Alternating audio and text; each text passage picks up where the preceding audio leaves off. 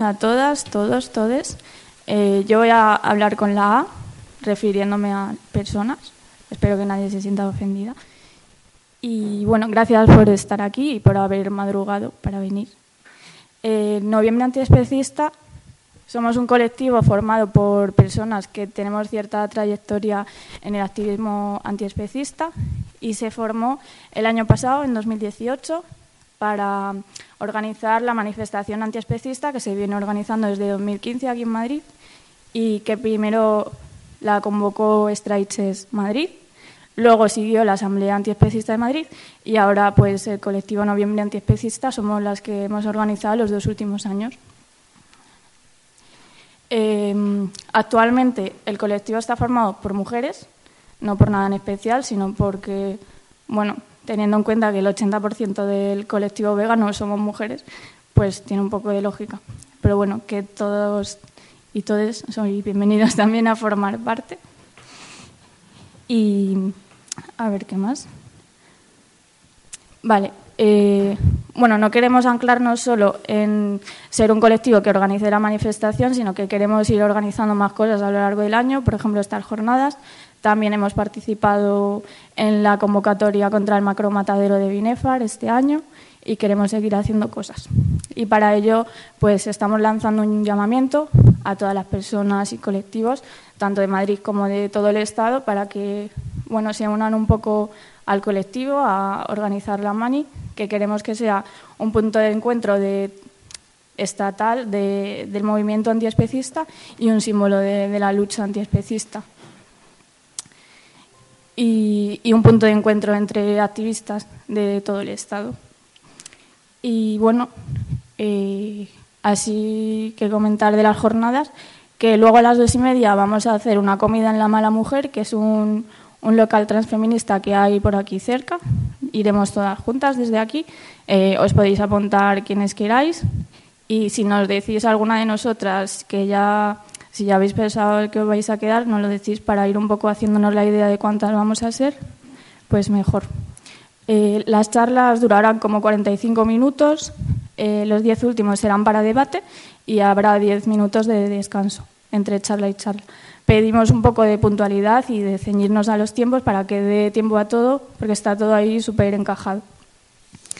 Y bueno, voy a dar ya espacio para que empiece Laura que va a dar la primera charla y va a ser sobre transversalidad, eh, que es un poco pues ver de dónde parten todas las, las luchas, ¿no? cuál es el, la raíz común. Las luchas como el antiespecismo, el feminismo, el racismo, la, la gordofobia, el capacitismo y bueno, todo esto que acabanismo. Y su nombre es Laura Fernández Aguilera. Muchas gracias por venir y un aplauso.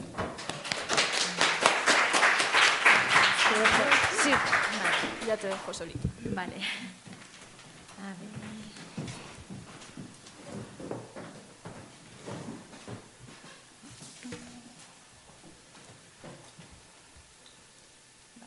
Voy a poner el cronómetro para no pasarme.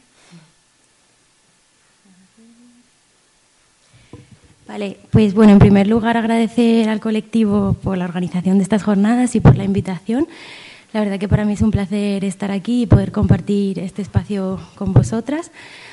También gracias al espacio, a la librería Traficantes de Sueños, pues por acoger este, este tipo de eventos que también me parece, no sé si estoy muy cerca, ¿no? Quizá.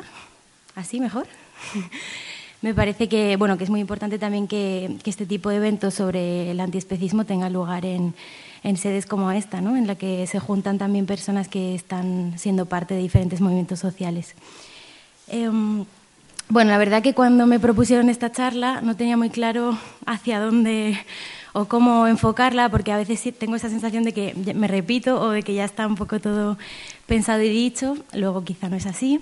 Entonces mi idea hoy es más que, eh, yo creo que proponer ideas muy nuevas, quizá para algunas, algunas son nuevas, eh, mi idea es más como poder pensar juntas y compartir algunas inquietudes y algunos dilemas sobre cómo podemos llevar más en la práctica o cómo podemos, sí, pensar más desde la acción eh, todas estas ideas de, interseccionalidad, de transversalidad, de conexión de luchas. Eh, bueno, hemos he titulado esta charla Tejiendo resistencias, construyendo horizontes de liberación, también un poco haciendo homenaje a esta idea del tejer ¿no? colectivo, que es también históricamente pues como una tradición que se ha hecho por, por parte de mujeres, por grupos de mujeres, y, bueno, también en el sur global eh, como una práctica significativa y de resistencia también. ¿no? Me parece muy interesante como esta idea de tejer y de construir red. Em, bueno, para empezar, a ver si se pasa. Sí. Em, un poco creo que la base de lo que quiero compartir hoy es que para destruir o para combatir cualquier opresión tenemos que entender el sistema como tal, ¿no? entender el sistema en su conjunto, que es algo muy complejo y que no, ni siquiera creo que sea una labor terminada, es como un continuo de aprendizaje y de pensamiento crítico. Em, y bueno, como tener ese horizonte de intentar comprender cómo las diferentes opresiones tienen raíces comunes. Un intento de eso fue lo que escribí en el texto de Hacia Mundos Más Animales, que bueno, los compañeros de estos cuatro pues tuvieron la amabilidad y el cariño de editar. Y, bueno, algunas de las ideas que, que, explico ahí pues las quería compartir hoy como para empezar. Y después mi idea es mencionar algunas, luchas, algunas conexiones un poco por encima, también porque luego Gabriela y Eva van a profundizar en el tema del racismo colonial y el feminismo y cómo se intersecta con el especismo. Y bueno, a partir de estas pequeñas, pequeños apuntes o ideas que vaya soltando, mi idea es que luego hagamos un debate, ¿no? que pensemos, compartamos un poco impresiones y, dilemas. Así. Entonces, bueno, para, empezar, eh, Silco, que es una filósofa afroestadounidense colonial y vegana antiespecista, eh, afirma que si no comprendemos la raíz del comportamiento opresivo, podemos reproducir el marco de opresión en nuestros propios movimientos de liberación. Ayer estaba hablando con Gabriela realmente de, hasta qué punto existe una fuera eh, cuando pensamos, ¿no? Eh, dentro del movimiento, fuera del movimiento, es lo mismo que fuera, o cómo, cómo son esos límites entre el dentro y fuera de los movimientos y lo que se reproduce dentro de incluso de movimientos de liberación en cuanto a lo que hemos aprendido como sociedad general, si lo, lo pensamos de alguna manera. ¿no? Al final nuestras estructuras mentales y nuestra socialización no está lejos de ese mundo, ¿no? estamos en, el compartimos mundo y somos también resultado de eso. Por eso requiere un esfuerzo extra como poder deconstruir y poder pensar críticamente estas opresiones. Entonces, eh, bueno, hacia Mundos Más Animales hablo de, la idea de binarismo ontológico que sería cómo históricamente el mundo se ha dividido en binarios eh, opuestos. ¿no? Sobre todo en el mundo occidental hemos entendido em, todo, o sea, el universo, nuestra experiencia, hemos construido el mundo privilegiando un sujeto que está elevado por encima de otros, ¿no? que sería el hombre blanco, heterosexual, guapo, normativo, ¿no? rico, de clase alta, etc. Y como o sea, no es tanto el sujeto en sí, sino como los valores que, le ponen o le, le otorgan poder por encima de otros cuerpos y otros sujetos. Entonces, esos otros, eh, en el libro lo llamé corporalidades otras como un paraguas bajo el cual muchos sujetos, pues personas racializadas, mujeres, personas no binarias, disidentes de género, animales no humanos, etcétera, eh, tienen experiencias que se alejan de ese centro, de ese centrismo y por tanto, eh, bueno, son oprimidas de diferentes maneras. Entonces, bueno, digamos que las ideas clave aquí serían como la animalidad, es decir, cómo se construye. Em, bueno, la animalidad y la otredad tienen conexión. Gaba también va a hablar de esto más tarde, entonces tampoco me quiero alargar mucho, pero cómo eh, todo lo que se considera otro, todos esos cuerpos que se construyen desde el no ser hombre, blanco, heterosexual, cisgénero, eh, clase media alta, etcétera, eh, son considerados otros y se han históricamente situado más cercanos a la animalidad.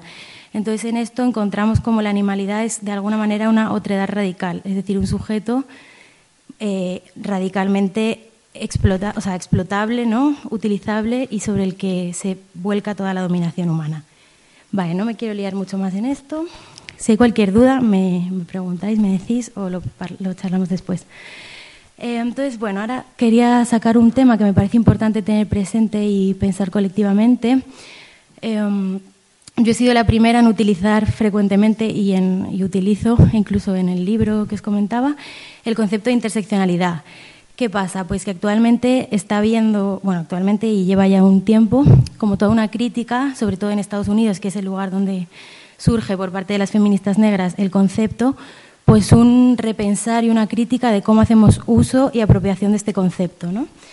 Porque bueno, la interseccionalidad tiene un objetivo muy concreto que es em, encargarse de las experiencias vividas de opresión de las mujeres negras em, y que también tiene conexión con la clase social, ¿no? pero como, como clase, raza y género se conectan de una forma compleja que es más que la suma, digamos, de, estas opresiones y eh, da lugar a nuevas formas de, violencia, de opresión, de dominación, de estigmatización, etcétera. ¿no? Entonces, em, pasa que lo, que lo que ha pasado, sobre todo al importar este concepto a Europa o a otros lugares, es que se ha desvirtuado un poco su sentido original y a veces este concepto que existe que también está pensado desde una intención transformativa eh, en la práctica, ¿no? de generar política radical, de, de, generar coaliciones entre diferentes movimientos sociales, lo que ha sucedido es que se ha teorizado muchísimo, se ha, ha sido, se ha convertido en parte del,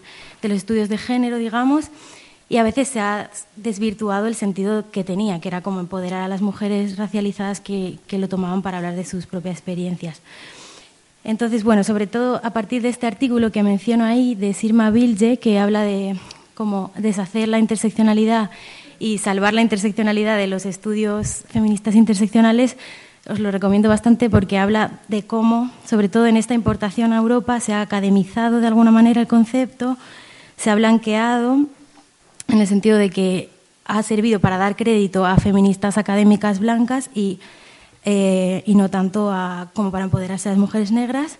Y luego también ha entrado como en un circuito capitalista neoliberal que sería el de la universidad, ¿no? Y se ha convertido en un concepto que ha llegado a las instituciones, etcétera, ¿no? Que podemos valorar quizá positivamente o no cómo se pueda implantar esta perspectiva, pero esa es como una crítica que creo que tenemos que tener presente.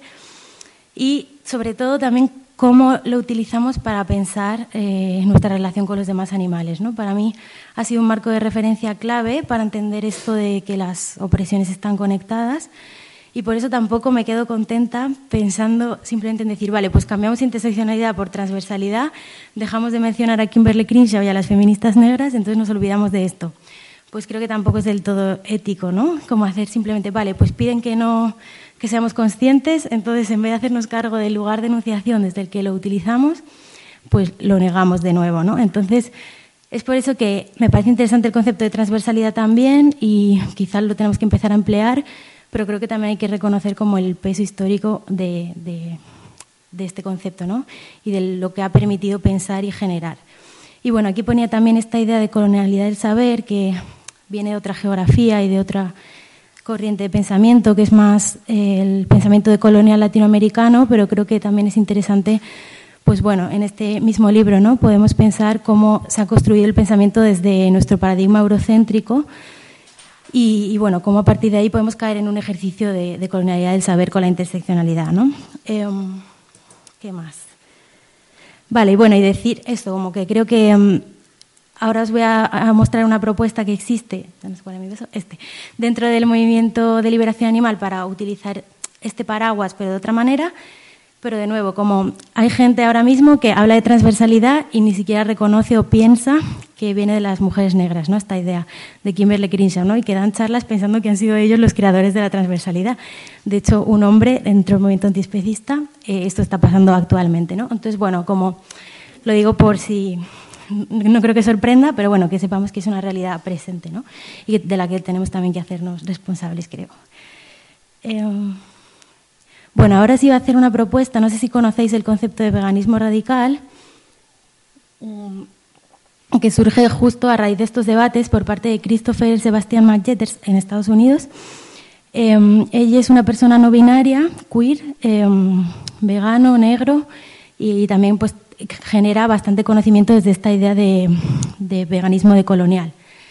Y entonces se planteaba cómo se puede, si se puede ser vegano interseccional o cómo se puede, mm, bueno, eh, asumir o incorporar muchos de los postulados de la interseccionalidad sin caer en esta apropiación del sentido original que era pues el de eh, atender las experiencias vividas de las mujeres negras. Entonces, eh, os pongo también esta imagen, que es la portada de un fanzine que se llama Veganismo Radical, que lo ha editado Lauredal Ediciones. Lo podéis encontrar online y de hecho están en Madrid, entonces creo que lo comparten en varias ferias y eventos. Y está traducidos como los textos de Christopher Sebastian McJetters y otras reflexiones en las que muestra como este debate sobre eh, hasta qué punto, cómo podemos aplicar la interseccionalidad o por qué el veganismo radical puede ser una mejor opción. Y aquí os pongo los principios del veganismo radical que señala Christopher Sebastian, ¿no? que sería un poco eh, tomar muchas de las ideas, pero o lo que dice también es que hay que colocar a los, los, no humanos en el centro, ¿no? que no es suficiente con decir, vale, tenemos este marco y lo aplicamos directamente a los animales no humanos, sino que ellos también merecen estar en el centro y en el foco de, de su propia opresión y por eso quizá es necesario generar nuevos conceptos. Entonces, bueno, algunas de las ideas eh, que caracterizan este veganismo radical es que eh, esto, que los animales no humanos son una comunidad marginalizada que que tiene que estar en el centro de la atención crítica. Eh, también eleva la voz de personas que viven opresiones y cómo desde esa animalidad que os contaba al principio se pueden conectar las experiencias de opresión desde diferentes cuerpos y desde diferentes lugares, pero como ver ese punto común entre vivencias de opresión racista, sexista, transfoba con la opresión de los animales no humanos. Luego eh, apoya el feminismo interseccional, es político en el sentido de que no de que se posiciona políticamente, que entiende el antiespecismo como una lucha política y no simplemente como un... Eh, bueno, no, somos apolíticos porque nos importan los animales y no como si no fuera político que te importaran los animales no humanos y que todo eso tiene toda una trayectoria histórica, ¿no? Eh, luego eso, también va más allá de la historia oficial y con eso me refiero a la historia blanca, o sea, va más allá de la genealogía moderna del veganismo de, Donald Watson, Elsie Shirley, que esto es interesante, no sé si sabéis que Donald Watson no fue la única persona que, conceptualizó el veganismo, también hay una mujer detrás que, ¿no? que se ha invisibilizado históricamente, Elsie Shirley se llama.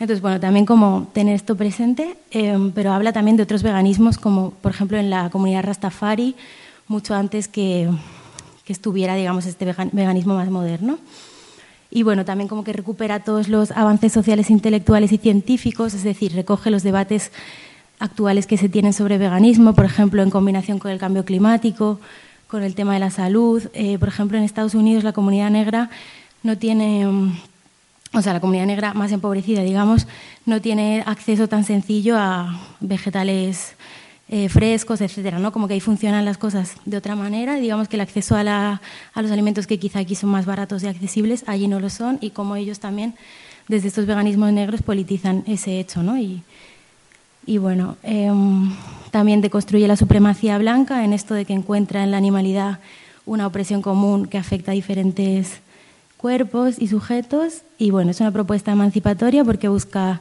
la liberación de los animales de, de los humanos, pero considerándoles también como sujetos activos y es anticapitalista porque ve las conexiones con, con el sistema capitalista y la dominación especista.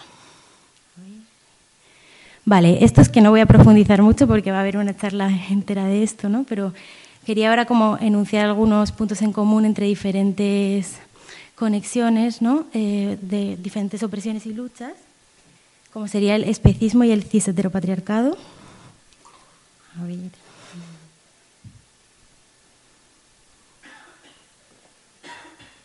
Bueno, para mí, para empezar, volviendo un poco al binario del que hablaba al principio, el binarismo humano-animal, esta idea de que los humanos son una cosa diferente a los animales, a los demás animales, ¿no? que agrupamos ahí un montón de especies y de eh, diferencias y de diversidad, es como una prolongación también del, binario hombre-mujer, ¿no? Como no entender que el género es una construcción social, que podemos ser muchas más cosas, que esto es una construcción occidental también. Em, bueno, también conexiones como, como, la masculinidad hegemónica se vincula con la explotación de los animales no humanos, por ejemplo, y cómo, o cómo la violencia sexual y reproductiva se utiliza como forma de explotación hacia los no humanos, ¿no? Pero bueno, son puntos que dejo sobre en el aire y que luego eh, profundizaremos mucho más, supongo. Luego también el tema del especismo y el racismo colonial, que de nuevo aquí tampoco me voy a meter mucho, se lo voy a dejar a, Gabriela, por supuesto. Pero bueno, solo os, recomiendo así algunos libros o textos que a mí me han parecido inspiradores. eh, tanto para recuperar esas genealogías que decíamos de los veganismos no blancos o no occidentales, como el caso de Margaret Robinson, que es Micmac, un grupo indígena en Canadá, y luego pues más desde los veganismos negros eh, afroestadounidenses, cómo se repiensa, ¿no? desde estas epistemologías también, las conexiones entre la liberación animal y, la, y, el, y el racismo. ¿no?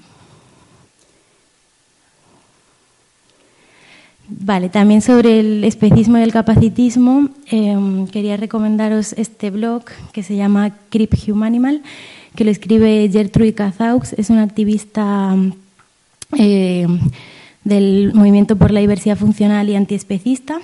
Y bueno, tiene ensayos, bueno, como artículos bastante amenos y bastante interesantes en los que trata pues estas conexiones con, entre el capacitismo y el especismo, ¿no? y, y habla, por ejemplo, de temas Em, sobre cómo eh, podemos utilizar, tanto, se utiliza tanto en caso de humanos como no humanos, esta idea de porno inspiracional capacitista, ¿no? De, oh, qué bien anda ese perro en silla de ruedas, o oh, qué, qué fuerte esa persona porque a, pesar de tener diversidad funcional ha podido hacer eso, ¿no? Como este tipo de inspiración que, que es como un relato que pretende satisfacer más bien a, a los cuerpos funcionales toda esta funcionalidad entendida también desde un sistema capitalista de lo que es eh, de lo que se puede, de, qué, cuerpos pueden producir más, de qué cuerpos pueden bueno, ¿no? como, como entrar dentro de esos parámetros marcados y esto incluye tanto la parte más de salud mental como de diversidad funcional física. Em, luego es muy interesante porque, claro, tanto ella como Sunaura Taylor, que son personas que han escrito sobre esto y es como un tema súper potente, eh, aparte hacer una crítica muy, muy importante y, como, sí, bastante fuerte, ¿no? El movimiento de liberación animal y cómo, cómo reproducimos también desde nuestro propio discurso antiespecista eh, valores capacitistas. Em, cómo nuestras propias lógicas, nuestras propias formas de hacer tienen que ver a veces con, un capacitismo, ¿no? o con no tener en cuenta esa diversidad de, de posiciones y de formas. Y bueno, también, por ejemplo, eh, estuvo Gertrude Cazaus estuvo en Barcelona en un congreso que organizamos en la Universidad Pompeu Fabra y contaba como algunos, algunas formas que también podemos utilizar para hacer nuestro discurso más accesible, como por ejemplo poner subtítulos en los vídeos o conferencias que hacemos, o también incluir descripción de imagen cuando ponemos imágenes. Eh, bueno, como diferentes temas. Y también hablan de cómo, por ejemplo, eh, se discapacita a los animales no humanos como para hacerles productivos, ¿no? Por ejemplo, o sea, como que tiene una mirada muy crítica que no puedo explicar en diez minutos, ¿no? Y que creo que es más interesante poderlas leer a ellas. Pero, por ejemplo, si pensamos en los pollos broiler, pues ellas hablan de cómo el propio sistema capitalista especista tiene interés en generar cuerpos que por sí eh, no cumplen con su funcionalidad porque tienen otra funcionalidad externa que beneficia a los humanos, ¿no? Bueno, dejo, dejo esto caer, luego si queréis comentamos alguna cosa más. Y mi último punto para poder charlar eh, sería el tema del especismo y la gordofobia, que también quizá no hemos tenido suficientes conversaciones al respecto. También con Gabriela estábamos así trabajando y pensando el tema un poco. Y, y bueno, cómo se interconecta este, estas dos opresiones, ¿no? Como por ejemplo se animalizan los cuerpos gordos como forma de menosprecio, eh, pues eres una ballena, una foca, etcétera, ¿no? Esto pasa es también como común a, otras opresiones, como se insulta con forma de animales para menospreciar e inferiorizar. Em, luego también como a veces dentro del movimiento antiespecista se utiliza la idea de veganismo como dieta, eh, simplemente y no más como una práctica política y cómo eso puede también hacer eh, bueno, tener repercusiones eh, sobre ciertos cuerpos ¿no? que viven opresión, cómo se puede entender como algo dietético, eh, cerrado, opresivo, ¿no? porque te se te impone desde fuera y no como una propuesta de liberación que pasa por una práctica también alimenticia, ¿no? alimenticia, ¿no? De, decido dejar de comer ciertos cuerpos. Entonces, en vez de hacer énfasis en esa opresión vivida de esos dos cuerpos, al contrario, se, se utiliza el veganismo como una dieta más y se, para mí se desvirtúa. ¿no? Eh, y luego también como esta idea de mm, Magda Piñero en su libro Esto gordofobia y las panzas subversas habla del tripartito gordofóbico, que es que dice que la gordura no es únicamente em, estética o canon corporal, sino que la gordura también tiene un peso moral y un peso de salud, ¿no? Y cómo se entiende eh, los cuerpos gordos como cuerpos descontrolados, ¿no? Incapaces, em, insanos de, de base, es como si eres gorda, estás insana, porque sí, o sea, no hay, te ve un médico y ya te patologiza de alguna manera, ¿no? Entonces, como, como todo este discurso, si eres vegana y quieres como también esa especie de carga de ser la vegana ideal o la antiespecista ideal, también puede como perpetuar bastante la imagen del veganismo, ¿no? A las que somos veganas gordas, pues nos miran y nos dicen, pero de verdad, de verdad eres vegana, ¿no? Como, como no me lo creo, ¿no? Si solo comes plantas, como esas chichas no parecen, ¿no? Pues sí. Bueno, eh, suelto así como también algunas pinceladas como para pensar eh, desde ahí esto de si encarnamos el cuerpo vegano ideal o encarnamos el ideal del buen activista. Y bueno, eso, solo he tocado algunas de estas opresiones, faltarían más, pues el tema del etarismo, ¿no? de si nuestros movimientos son inclusivos eh, con diferentes edades y generaciones, eh, el tema de cómo se relaciona con el ecologismo, el cambio climático, eh, también el capitalismo, que yo creo que es un poco transversal a todo lo que estamos tratando, pero como que no he entrado mucho, es más como suelto las ideas. Y mi idea es un poco compartir y pensar juntas algunas preguntas que he traído, em, que me planteo, que creo que estoy en el punto también de, plantearme cómo hacemos en la práctica, porque parece que vamos teniendo más conciencia de, de, esa necesidad de educarnos, de ser conscientes de otras luchas, de, de aprender de sus agendas, ¿no? conocerlas. Y y bueno, en nuestras vidas cotidianas eso, aprender, intentar ser como más inclusivas, más, bueno, entender, de construirnos, ¿no? Ser conscientes de nuestros privilegios, ponerlos sobre la mesa, aceptar las críticas, etcétera. Pero bueno, ¿cómo, cómo lo hacemos luego en la, en la práctica, no? Me pregunto cómo, si realmente ponemos en práctica estas políticas interseccionales transversales, ¿no? Entender que, que todo está conectado en nuestros activismos antiespecistas, qué límites y qué potencialidades encontramos, cómo sostenemos, en el caso de estar en varios movimientos sociales, pues esa pertenencia a distintos movimientos. Eh, bueno, también cómo, cómo, ampliamos el foco sin que tampoco se salgan los animales no humanos del foco, ¿no? con esa responsabilidad de que no somos nosotras el sujeto oprimido y a la vez somos aliadas, pero cómo hacemos un movimiento de aliadas, ¿no? que es bastante complicado. Y, luego también pensaba un poco como el criterio con el que elegimos las luchas en las que nos implicamos. Eh, y bueno, cuánto de ética de estrategia hay, cuánto hay de emoción, cuánto hay de, necesidad identitaria también. Y no sé, mi idea era esta, como compartir las preguntas y que debatamos así entre todas.